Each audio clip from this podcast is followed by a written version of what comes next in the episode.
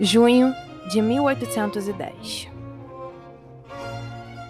Eles dariam um jantar naquela noite. Robert, Aletia, Marigold, Ethel, Prudence e o pároco Peter. Esses seriam seus participantes. De início, o conde não gostou da ideia das tias, principalmente quando não tinha sido informado de suas intenções antes. Mas depois de pensar mais um pouco, viu que seria uma boa chance de socializar e ter um jantar mais formal. Gostava de sentar na cabeceira da mesa, tomar seu vinho e aproveitar um ambiente calmo e noturno. E agora teria uma causa a mais: poder observar Prudence com um vestido de noite, o que deixava tudo mais belo e convidativo. Ele não tinha mudado de ideia sobre falar com ela. Ao contrário, estava mais decidido do que nunca. Só precisava encontrar o momento certo. Talvez na manhã seguinte, enquanto as tias tiravam um tempo só para si. Talvez aí ele conseguisse a atenção necessária de Prudence para poder lhe dizer sobre seus sentimentos.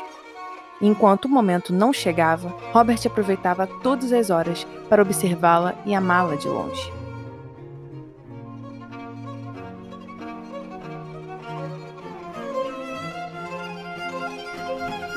Tudo aconteceu da forma certa. Primeiro socializaram na sala de estar, e o pároco Peter mantinha o bom humor e a distração do ambiente, o que deixou Robert livre para observar Prudence sem chamar a atenção. Ele praticamente não participou das conversas da noite, apenas concordava com uma coisa ou outra que diziam e tomava seu vinho calmamente. Usava uma roupa de gala perfeitamente ajustada ao corpo, e os cabelos estavam bem penteados, apesar de não ter longos fios. Prude usava um vestido na cor vinho. Era a primeira vez que ele havia usar tal tom. Geralmente, Prudence preferia cores claras, sóbrias e que não chamavam a atenção, mas naquela noite tinha ido totalmente ao contrário. Não que chamasse a atenção, a roupa ainda era prudente demais para fazer aquilo. Mas o tom novo contrastava de forma maravilhosa com sua pele, seus cabelos presos em um coque feito por tia Ethel e com seus olhos, que estavam num tom de azul mais vivo que o de costume. Robert se perdeu naquela visão. Perdeu o ar e a forma de raciocinar. Estava no paraíso a todo momento que havia. E isso era a única coisa que importava. O jantar veio e se foi com uma rapidez que ele não soube dizer de onde vinha.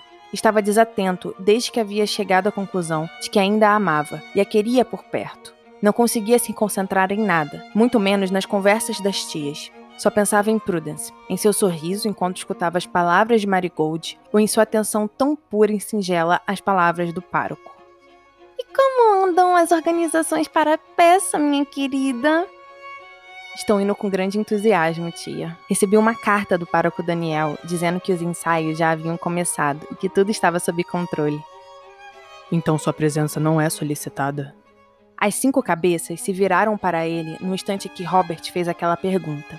Era algo para ficar em sua mente, mas de alguma forma, entre um gole de vinho e o pensamento, ele acabou falando a pergunta que deveria ser mental. Não, não é. O pároco Daniel disse para não me preocupar e que ele quer fazer uma surpresa, que eu só preciso voltar para ver a peça ser encenada.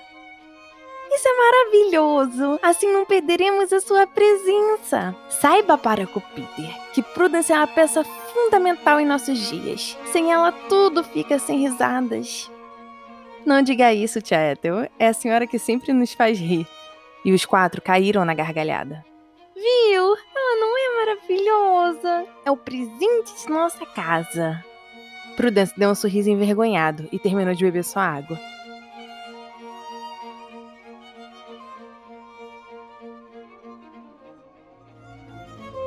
A noite terminou na sala de música. As tias estavam animadas e Marigold tocou um pouco para distraí-los, mas por fim o pároco se levantou. Está na hora de ir. Saibam que amei cada parte da noite e que todos estão convidados para irem até minha humilde residência. Ali oferecerei um jantar, se assim o conde desejar. Robert levantou com a ajuda da bengala e apertou a mão do senhor. Que assim seja. Minhas tias esperarão pelo convite, com bastante entusiasmo, não é mesmo? As três que já tinham levantado assentiram e tomaram a frente da despedida. Nós o levaremos até a porta. Prudence, querida, faça companhia ao Robert enquanto não retornamos. Ele viu os quatro saírem no segundo seguinte. Tudo parecia ter acontecido tão rápido que Robert não conseguiu ter reação. Ele e Prudence estavam sozinhos. Ela ainda estava de pé e tinha as mãos fortemente entrelaçadas. Prude. Ela o olhou nervosa. Estava claramente desconfortável com aquela situação, com os dois sozinhos. Acho melhor eu ir. Prudence foi em direção à porta, mas Robert fez algo louco para alguém que ainda se apoiava com uma bengala e andou o mais rápido que pôde para alcançá-la. Nós precisamos conversar. Ela parou e olhou. Robert estava muito perto, perto até demais para a sanidade dos dois. Precisamos? Ele assentiu e se aproximou. Eu fui um tolo, Prudence. Te ignorei todos esses anos, achando que isso me manteria afastado e sem amá-la. Mas nossa distância apenas me uniu mais a você. Meu amor só aumentou. Você é como um mar, o meu mar, que sempre me puxa para mais fundo, para mais longe da minha racionalidade. Ela o olhou e lágrimas começaram a descer pelo seu rosto. Não é possível. Estou sonhando. Robert negou e segurou em sua mão. Não, não está. Eu fui um monstro, Prude. Você não merece alguém como eu. Foi por isso que me afastei. Mas não consigo mais. Não consigo não beijá-la, não tocá-la, não viver ao seu lado. Me perdoa. Me dá uma nova razão para fazer isso funcionar, para nos levar adiante. Robert. O som de seu nome saindo dos lábios dela foi maior que a razão dele. Deixe-me reparar meus erros a fazendo feliz, a deixando completa. Ela deu os últimos passos para finalmente ficarem juntos. E com os olhos brilhando, assentiu. Deixo, deixo você amar tudo que está em mim, pois é isso que eu faço com você. O amo como um todo. Nunca o deixei de amar. Não me importo com os erros, eles estão no passado. A única coisa que sobrou foi nós dois e eu quero viver isso com você.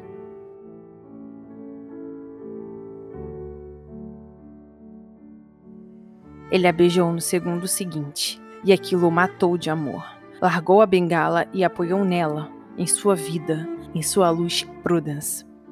Ela fez a mesma coisa. O beijo era intenso, cheio de saudade, amor e necessidade. Eles já não eram jovens, já não tinham mais a mesma visão da vida e de sentimento. Queriam um ao outro, queriam ser parte um do outro. Era isso que os faria viver, que os faria respirar, e aquele beijo demonstrou isso. Demonstrou o quanto estavam tão colados que as respirações eram as mesmas. Demonstrou quando a boca exigia por mais, quando os abraços ficavam mais fortes e quando as mãos marcavam os corpos com suas presenças.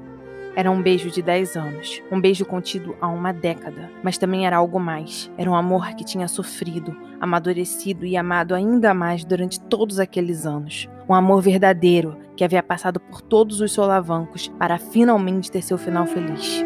Era nisso que Prudence e Robert acreditavam, e era nisso e por isso que viveriam.